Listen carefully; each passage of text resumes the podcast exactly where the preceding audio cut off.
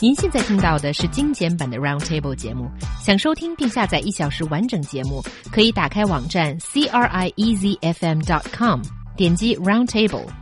Podcast 用户可以搜索圆桌会议。A growing number of Chinese men are seeing their health on the decline, and figures are showing that men's health is declining faster than women.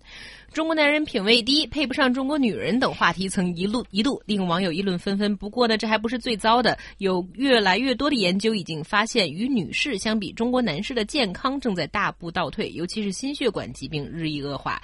So, what is this? Whole picture about men's health? Well, it doesn't look too great for the guys, as according to the National Center for Cardiovascular um, Diseases, between the year 2004 and the, uh, 2014, the number of men who suffered from heart attacks increased 53.84%, while for women, the increase was only 4.98% that figure really shocked me, I think, because it seems like there is a huge jump in the uh, number of um, guys who are actually suffering from a lethal disease as it can turn out to be heart attacks. My first thought was, well, you know, 50% of Chinese men smoke. So if this is Chinese men they're talking about, well, that, yeah, they are. That, well, that, that explains a lot of it then, doesn't it? Because far more men smoke than women, mm-hmm. and 50% of Chinese men smoke. But however, Dr. Gilbert Xia, who's a general practitioner at the Beijing-based international health clinic, clinic called MedicGo, he said that actually, and this is a direct quote, actually men around the world fare worse than women in their health conditions. Um, and they have found it in Great Britain as well. There was a BBC report that came out in, in June this year, uh, last month, which uh, showed that fatal diseases like heart attacks and strokes kill 300 in every 100,000 men, but only 190 in every 100,000 women. How interesting. Why would that be? Because, I mean, when it comes to smoking, it's not that popular anymore in Western countries. So, I and, think, and, and it's pretty much 50-50, I think, possibly. Yeah, a very big reason I think is genetics. You know, I, I think mm-hmm. we've all known that. Uh, okay, so men on the av on average live shorter lives than women, right? Is that right on average? In, it is almost all countries. Um, yeah, I think it is. But if yeah. you're talking about genetics, then say if you talk about a brother and a sister, they have the same genetics. So why should the men man's health be worse than the woman's? That I, doesn't well, add up. Okay, well, I'll try to explain that. So apparently, there are two X's, uh, that's X chromosomes, chromosomes yes. in females that somehow offer more protection as uh, in disorders where one X chromosome is a genetic defect, the female's healthy backup chromosome can take over. But with a single uh, X chromosome, then males lack that healthy gene to sort of fall back on. And as a result of that, men are more likely to get sick and vulnerable to outside influences and also like to environmental pollutants. And that is a theory. Yeah, I question. You know, Li Jie is works at a media agency in Beijing, and uh, you know, I mean, what, what, what do, why does the opinion of someone that works at a media agency matter? He but, is he's one of those people in this report that has seen his health deteriorate during the past few years. High blood pressure, hypertension, you yeah. know, everything like that. But one of the things he said is this: during the summer, men go out late at night and drink beer in the street. Uh, oh, oh, wait a minute. just more drinking and more smoking. Oh no, that Xia that said that. Xia was the other person. But they said they said by going out and drinking beer, you can get high blood pressure and blood sugar, and it would increase the chance of getting cancer. Well, I don't think that's true.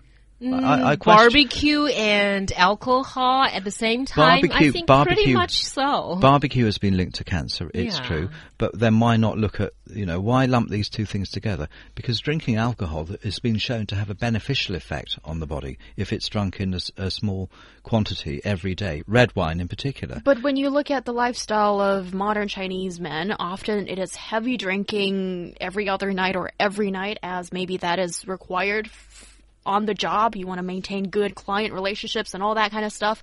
And smoking can be prevalent too. And I think lifestyle has a lot to do with good, the health um, yeah. condition you are in. Yeah, if we look at the figures actually for the drinking rate among men and women, it does mirror these the original statistic that we came up with. Um, the uh, it was reported in 2011 the drinking rate among men and women in China 85% men drink alcohol, 30% women. But again, they didn't tell us how much they drink or the other circumstances. Like, in many cases, you know, a cigarette is seen as the accompaniment to a beer or something. So, you know, ha- have they just isolated the alcohol or are these people also smoking mm-hmm. or eating too much barbecued food as well? We well, don't know. Yes, but we know these are unhealthy things to do in your life. Mm, and also, I think, uh, according to this report, it shows that men are not as health conscious often. Maybe they don't bother to have health checkups as often and pay attention to some of these, uh, uh, I don't know, uh, news related to your own personal health, those kind of things. And, um, you know, that could also be not good here. Have you yeah. noticed how you never see any really old, tall people? Tall people? Yeah. Because tall people tend to live shorter lives? Well, is I that what you mean? Yes, it oh, is. No. And in fact, there are some statistics that have been done by Xinhua here saying that uh, the average height of Chinese people, for men, it's 1.67 centimetres. Um, in South Korea, and, and, then, oh, they don't do the, oh yeah, women, one 155 centimetres. And there might be a link between height and longevity as well. I know that it's true that people do tend to shrink as they get older. Well, they do. In fact, do you know that you're shorter in the evening than you are in the morning? If you measure yourself in the morning and then measure yourself in the evening, you'll have shrunk by about half a centimetre during the day. And then when you're sleeping, you grow again. But over the li- a lifetime, people do shrink. Really old people shrink but not so much that it would explain why you never see any really tall old people around. Hmm, that is a good question, I suppose. yeah. Okay, dear listeners, it's up to you to come up for an, uh, an answer to that. Yeah, but the, the thing is that it's interesting that we have always known, a lot of people have always known that men's health tend to be a little bit uh, weaker than women, but it has never occurred to me that by so much, you know, and it seems that from the trend that we're seeing in China, men's health are deteriorating faster than women. And that leaves us with a very interesting question, girls out there there. What do you want to do when you are, you know, planning to get married with a guy? Would you like to give him a health checkup beforehand?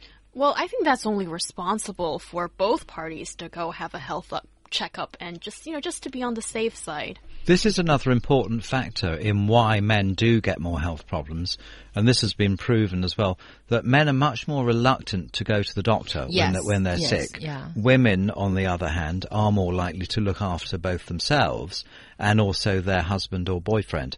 And this is why married men live longer than single men as mm. well, which is another fact.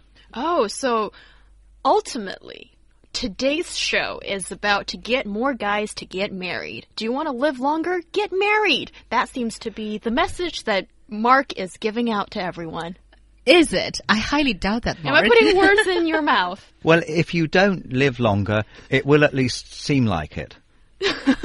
well, if you marry the wrong woman, if you marry the right woman, of course, you'll have a wonderfully happy life and a very much healthier one on average than if you remain single as well. That's that's true because you know people that are together with someone else they eat better, they look after themselves better, and and that's why it's been shown that married people, especially men, live longer than single ones.